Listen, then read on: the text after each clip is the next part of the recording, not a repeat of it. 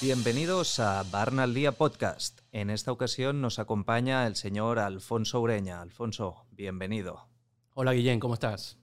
Bien, Alfonso es un ingeniero industrial licenciado por INTEC, donde también tiene un posgrado en gestión de la productividad y la calidad.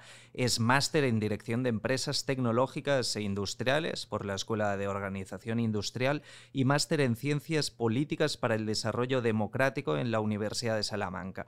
Aparte, tenemos el honor de decir que también es egresado de nuestro programa de dirección general y del programa de economía circular. Un placer tenerte con nosotros. Muchas gracias, Guillén. El placer es mío. Realmente me siento muy orgulloso y privilegiado de poder compartir con toda la familia de Barna y a través de este podcast poder llevar, pues, agregar valor a los temas de sostenibilidad como tal.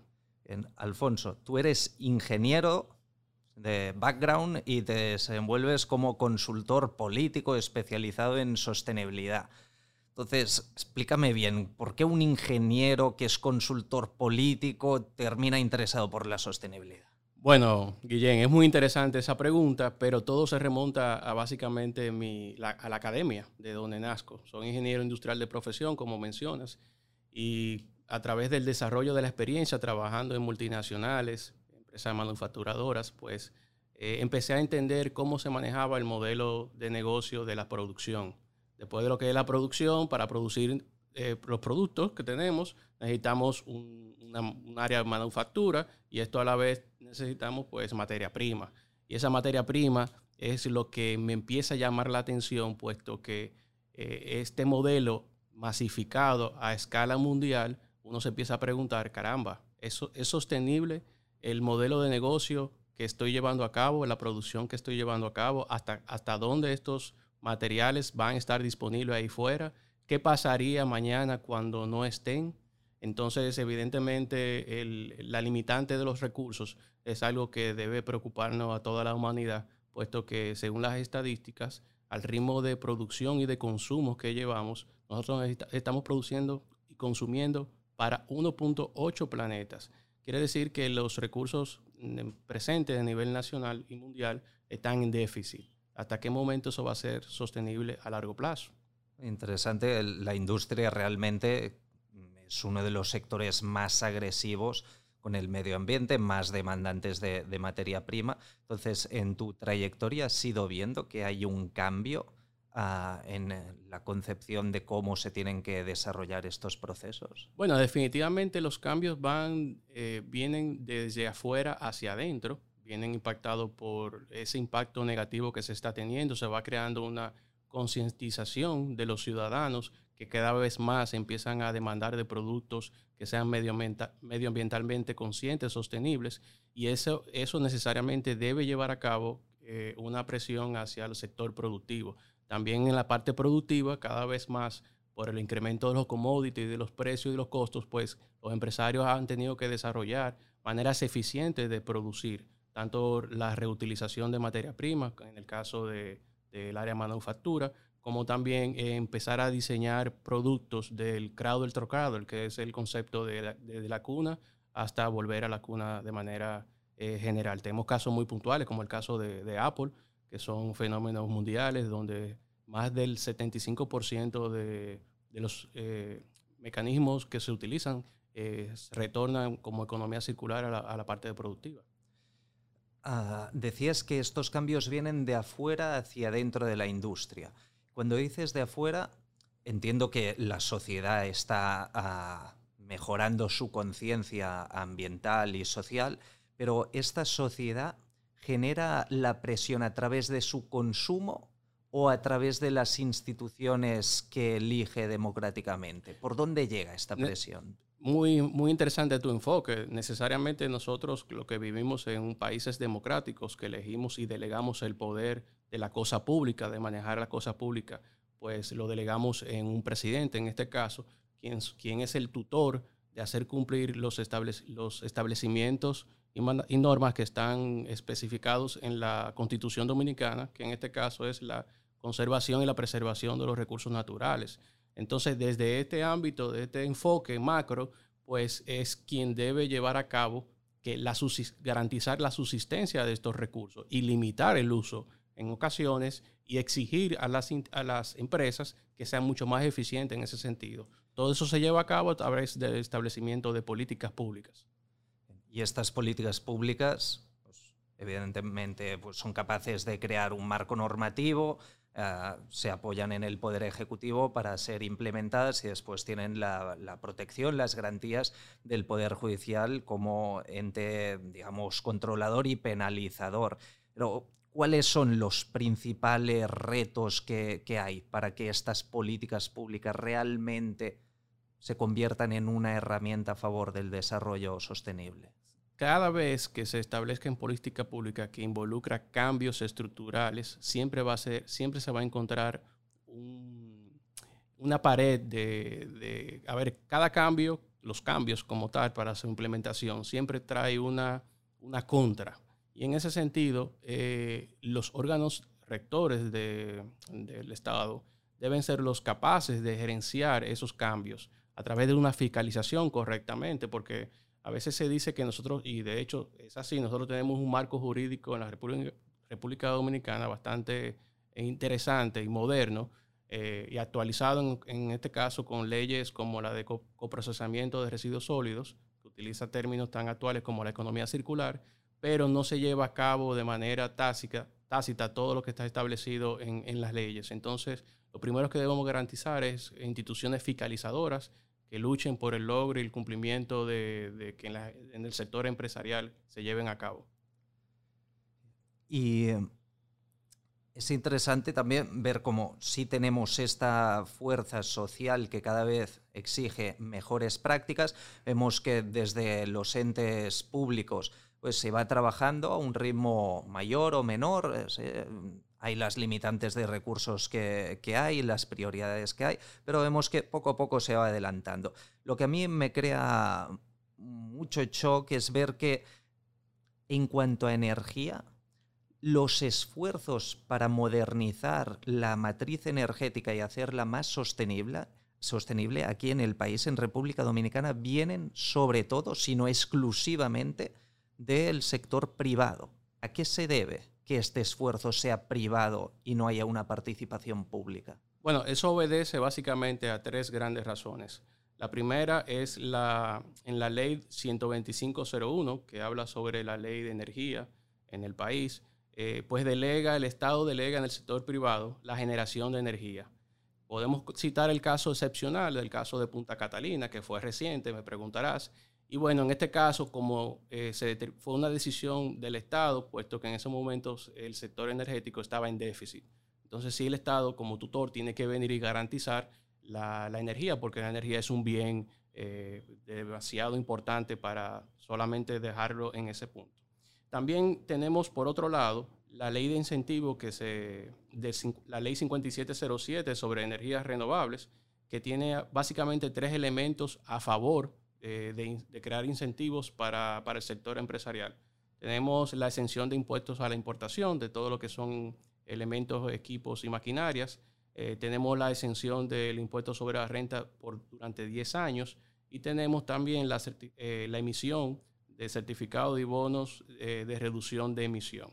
Pero lo más importante que ha podido permitir ese, ese incentivo del sector privado a participar en, la, en este sector ha sido la caída vertiginosa que ha sucedido durante los últimos 10 años en lo que son los costos de, producción. Entonces, nosotros en República Dominicana tenemos aún, mantenemos un kilowatt hora a precios por encima de la media de toda la región de Latinoamérica. Entonces, precios caros, costos que se han, han reducido, entonces hay una oportunidad de negocio por parte del empresariado que le ha permitido eh, entrar grandes jugadores a, entrar a fabricar eh, energías renovables. ¿Y tú preves que el gobierno también entre en estas inversiones de energía eólica, energía solar, donde vemos que desde SPM en Punta Cana y desde Eje Jaina se está trabajando muy intensamente? La verdad que yo creo que el, el rol del gobierno debe ser continuar facilitándole pues, a los empresarios a desarrollar estas iniciativas lo que sí creo que el gobierno debe enfocar políticas públicas en otro sentido. en el mismo sector, pero en otro sentido. Me gustaría ver, por ejemplo, políticas públicas que hablen sobre modificaciones de la ley para la... Nosotros estamos vivimos en una ciudad que está creciendo de manera vertical. Entonces, para las torres, la grande torre, me gustaría una ley que indique que para por lo menos el funcionamiento del área común, que debe ser con renovables. Eh, o, por ejemplo, que en los techos, por ejemplo, de esas grandes torres se utilizan eh, para esparcimiento, etcétera, pero me gustaría que involucre ahí un porcentaje de techo para colocar paneles solares. Entonces, son políticas públicas que creo que deben ir fomentándose en otros ámbitos de, las renovables en sentido general que eh, a través de la sombrilla cubra todo el espectro nacional, no solamente el sector de producción de energía. Es interesante este punto de la autogeneración de, energía, poder tener estos paneles solares en, los residenciales, en las casas. De hecho, ahora ya se están empezando a desarrollar también la miniaturización de la energía eólica, unas pequeñas turbinas que se pueden colocar también en estas, esquinas y estos puntos de las calles donde hay un flujo de aire intenso durante prácticamente las 24 horas del día y así aprovechar no solo la fuerza del sol, sino también la del viento. Ese enfoque es muy interesante, eh, pero también tenemos casos eh, que han venido a ser eh, como referentes. Por ejemplo, en Alemania tenemos casos de, incentivos a, instalaciones de parques eólicos y de energía fotovoltaica, perdón, lo que llamamos las granjas verdes, en donde el Estado, por un periodo determinado de tiempo, pagaba el excedente de producción a esas grandes residencias, eh, le compraba la energía por un precio promedio, por encima del promedio eh, de, en ese momento, lo que incentivaba realmente a ir desarrollando a gran escala y de manera masiva eh, pues este tipo de instalación a nivel nacional, que aquí me parece que sería genial. Igualmente la ley, la ley involucra incentivos para asociaciones y fundaciones, pero no para el sector los comunitarios de manera personal. Bueno, pues esperemos que esto se vaya desarrollando por, por esta línea aquí también. Otro punto en el que me sorprende pues, la actividad que hay desde el sector privado y la pasividad que hay desde el sector público es el de la facilidad para el reciclaje.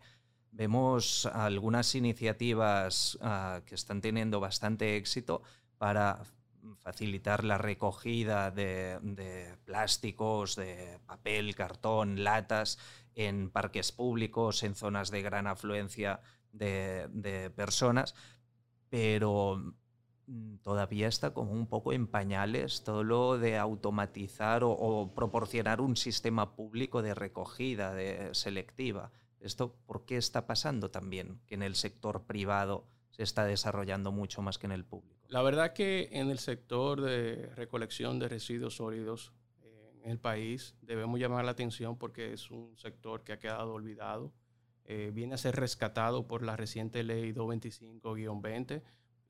para que tengan una idea, el año pasado se hizo un inventario de los desechos, eh, los vertederos a cielo abierto, y totalizaron 250 unidades a nivel nacional. La gran mayoría sin control en, de, vertido. Entonces, la misma ley, en este caso la que acabamos de mencionar, la de residuos sólidos y coprocesamiento de desechos, pues manda a, regular y gestionar este sector.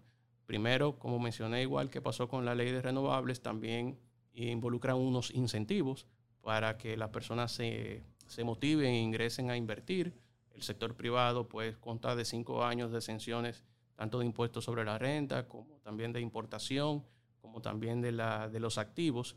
Y por otro lado, también tenemos que eh, hay una demanda, una creciente demanda. Eh, tengo amigos que están en el sector y me, me hablan sobre la creciente demanda internacional eh, por parte de estas grandes empresas que tienen como responsabilidad social la inclusión en el retorno de su fabricación de X, X porcentaje de producto que sea reciclado. Entonces, muchas veces estas empresas no cumplen con la demanda con la recolección normal, entonces tienen que irse a otros mercados a buscarlo. Entonces, eh, para la República Dominicana eso se ha convertido también en un factor de oportunidad de crear este tipo de, de negocio como modelo de negocio.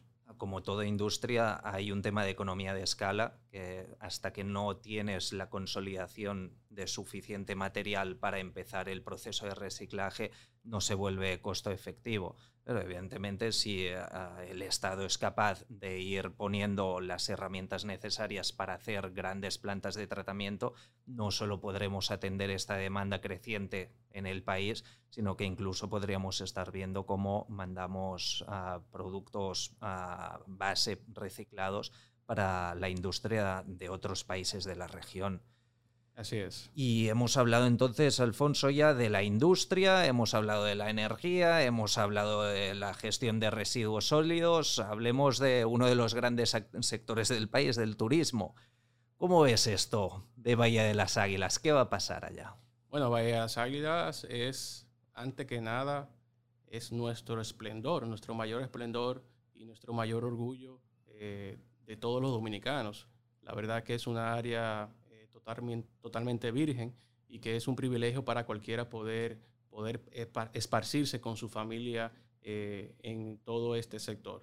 Para nadie es un secreto que toda la franja, eh, Valle de la Salida está en Pedernales, que es una franja fronteriza en donde hay grandes poblaciones que viven de, de una forma desconsiderada. Y de hecho, este tipo de inversiones que se está llevando a cabo el Estado, pues la vemos muy bien. Sin embargo, tenemos que ser bastante eh, previsibles con relación a qué se va a hacer, cuáles son los proyectos que se van a llevar a cabo y de qué forma. Me gustaría ver, por ejemplo, eh, vi el tema del master plan presentado por, por, el gobierno, eh, contempla las, ustedes saben que ahí funciona un parque nacional, la parte de la instalación sería en Cabo Rojo, pero debemos ser veedores de que realmente lo que se esté planteando como el sector empresarial sea lo que se lleve a cabo, puesto que eh, así como se hizo en Manhattan con el Central Park, que se empezó, y lo primero que se hizo fue que se delimitó cuál sería en este caso el, Central Park como un área de, de, esparcimiento y un pulmón para la zona, igualmente debe ser señalizado y preservado en Bahía de las Águilas para disfrutar de Valle de las Águilas no necesitas dormir en Valle de las Águilas. Eh. Tienes el pueblo de Pedernales, que tienes Cabo Rojo, y en un momento los turistas se pueden trasladar a un área que tiene que mantenerse virgen, porque esta es su gran peculiaridad. Y, puede continuar con, el ecoturismo, porque hay un, turismo bastante interesante, bien eh, tomando las previsiones del lugar con relación al medio ambiente. Y bueno, eh, de eso se trata. Y hay que tener en cuenta también qué es lo que va a pasar con todo lo que va a suplir esta fuerza turística que se quiere instalar en, en, la región, desde el acceso al agua, porque si bien hay acuíferos en la zona, son muy vulnerables, llueve poco y no se puede abusar de ellos. Hay que vigilar también qué pasará con la pesca, si va a pasar como en zonas como en Boca Chica, donde los pescadores suplen localmente a los restaurantes y por lo tanto hay una pesca muy agresiva en, la bahía. Ah, y hay que ver qué pasa también con la sostenibilidad social. Estamos, como bien dices, al lado de la frontera y si hay una alta demanda de personal poco cualificado, tenemos que ver cómo se va a establecer alguna normativa, alguna vigilancia para evitar que haya un flujo de personas a través de la frontera que trabajen por sueldos míseros también en el sector hotelero. Así es, tenemos que, básicamente, como mencioné, ser veedores de cada una de las acciones que se lleva a cabo a través del Estado, pero también ser veedores de cada una de las acciones que se llevan a cabo de todo este grupo empresarial que, está creyendo en la República Dominicana y está creyendo en la definición de este punto como un punto turístico. Oh, y ya que hablamos de que Bahía de las Águilas es tan especial y tan bonito, pues desde aquí hacer también una llamada a toda nuestra audiencia para que sigan yendo a estos puntos que todavía son vírgenes, que son joyas de la naturaleza en, este país. Y, entre todos démosle la importancia que, tienen estas ubicaciones, porque si no, si solo nos quejamos cuando vienen y quieren construir, pues mal vamos y que respetemos y que respetemos la capacidad de carga que están delimitadas en cada una de las zonas, porque muchas veces en los generalmente en los fines de semana eh, y donde hay días de, fiesta intermedio, pues se produce una avalancha de personas a asistir a estos lugares y lo hacen de una forma poco sostenible. Entonces ahí debemos también velar por eso. Claro que sí. Vigilar con los plásticos, vigilar con todo lo que dejamos allá, que no haya nada que, se quede allá y no estuviera cuando nosotros llegamos. Ah, para ir cerrando, Alfonso, en Europa estamos muy acostumbrados a que los gobiernos sean los líderes en sostenibilidad, que, que, toda esa transformación sostenible venga a través de la normativa impuesta, ya sea por las naciones, ya sea por la misma Unión Europea. ¿Qué hace falta para que en la República Dominicana las instituciones públicas tengan un rol más activo? quizás no tanto como las instituciones europeas, pero que por lo menos estén a la par de lo que está logrando desarrollar el sector privado. Decisión política. ¿Y esto de dónde sale? Bueno, sale de... ¿Dónde compro un poco de decisión política? Bueno, tú sabes que, Guillén, esta es una sociedad donde eh, se hace mucho lobby, hay muchas, eh, muchos capitales que pueden, utilizan eh, su poder económico para hacer lobbies y su de acción. Entonces, muchos gobernantes en un momento dado se ven ante el espejo de tomar una decisión que primero puede tener un costo, evidentemente, económico para estos sectores o viceversa, puede tener un, costo social. Entonces, que se traduce a un costo político para el mismo gobernante. Entonces, en ese sentido, hay que creo que tiene que haber primero debe ser de afuera hacia adentro. Por eso este tipo de iniciativa que lleva a cabo Barna como podcast de este tipo de temas, así como también el Centro de Sostenibilidad de Barna, así como cada uno de nosotros como agentes replicador, debemos ir creando la conciencia en toda la sociedad, en toda la República Dominicana, para despertarse, primero sembrar ese, esa semilla sobre el cuidado y la preservación de los recursos naturales y llevar a cabo eh, acciones, porque muchas veces eh, queremos indicar o hacer algún tipo de iniciativa por las redes, pero no la llevamos a la acción.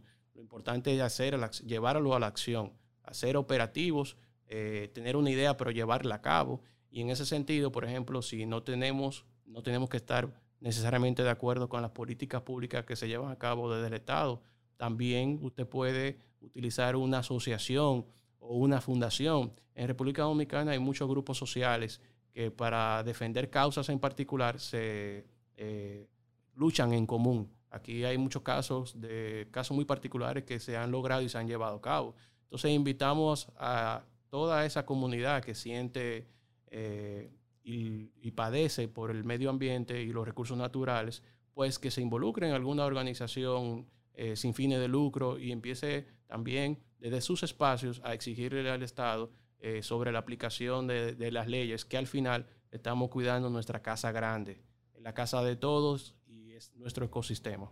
Eh, es una realidad muy distinta de la de Europa y, yo la celebro, de verdad. en Europa, el hecho de que el gobierno sea el que lidera la sostenibilidad permite acelerar los cambios, pero también trae un componente de centralismo donde unos expertos en la materia ah, legislan o normativizan para todos, donde puedes encontrar realidades muy distintas, tanto en sostenibilidad social y, ambiental, desde ah, zonas de alta montaña a playas, comunidades de explotación forestal, a, explotación de ríos, etc. Entonces, tener unas mismas normas para todos hace que sea muy rígido, muy difícil de actualizar estas normas en función de los cambios que haya en la técnica, en el mercado, en los intereses locales y, lleva consigo una serie de retos que aquí en Dominicana podemos adelantar en el sentido de que, como bien dices, hay muchas organizaciones de base, organizaciones locales, tenemos empresas que desde sus núcleos sectoriales toman decisiones e implementan iniciativas de sostenibilidad. Todos ellos son conocedores de su, de su pequeño espacio, de su realidad, lo conocen al milímetro, saben cómo mejorarlo, cómo implementar cambios. Y quizás es bueno que esto suceda así para que el gobierno, en lugar de intentar suplantar estas organizaciones de base y estas empresas que tienen el conocimiento sectorial, simplemente construya organismos capaces de protegerlas y de asignarles recursos, no necesariamente económicos, sino facilidades para que todo esto vaya, vaya progresando. Entonces son dos modelos muy distintos, el, el, europeo y el que estamos viendo aquí en República Dominicana.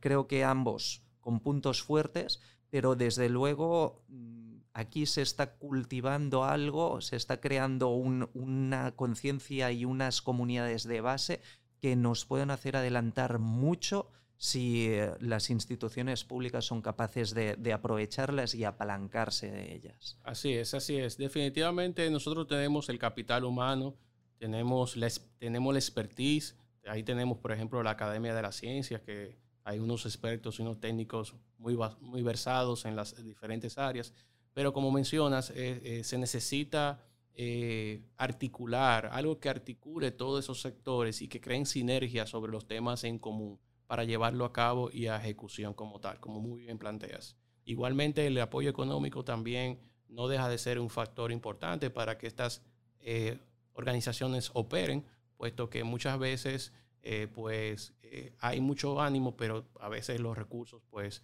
son limitados. Una última pregunta, la más difícil. ¿Y podemos ser optimistas? Totalmente. La esperanza es lo último que se debe perder. Y de hecho, eh, yo soy un romántico del mundo. no creo que, al igualmente como pienso que una paloma no hace verano, igualmente hay muchas palomas que están diseminadas por todo el país que si la vamos cautivando cada una, pues podemos ah, mañana eh, organizarnos y empezar a llevar a cabo los, los cambios que necesitamos como nación. Bueno, querido Alfonso, muchas gracias por acompañarnos y por ilustrarnos sobre este rol que tienen las instituciones públicas con la sostenibilidad. Esperemos que, como tú bien dices, las cosas funcionen y podemos ser optimistas. Hasta luego, muchas gracias por la invitación. Pues muchas gracias, Alfonso. Lo dejamos aquí. Nos vemos en el próximo episodio de Barna al Día Podcast. Un abrazo a todos ustedes.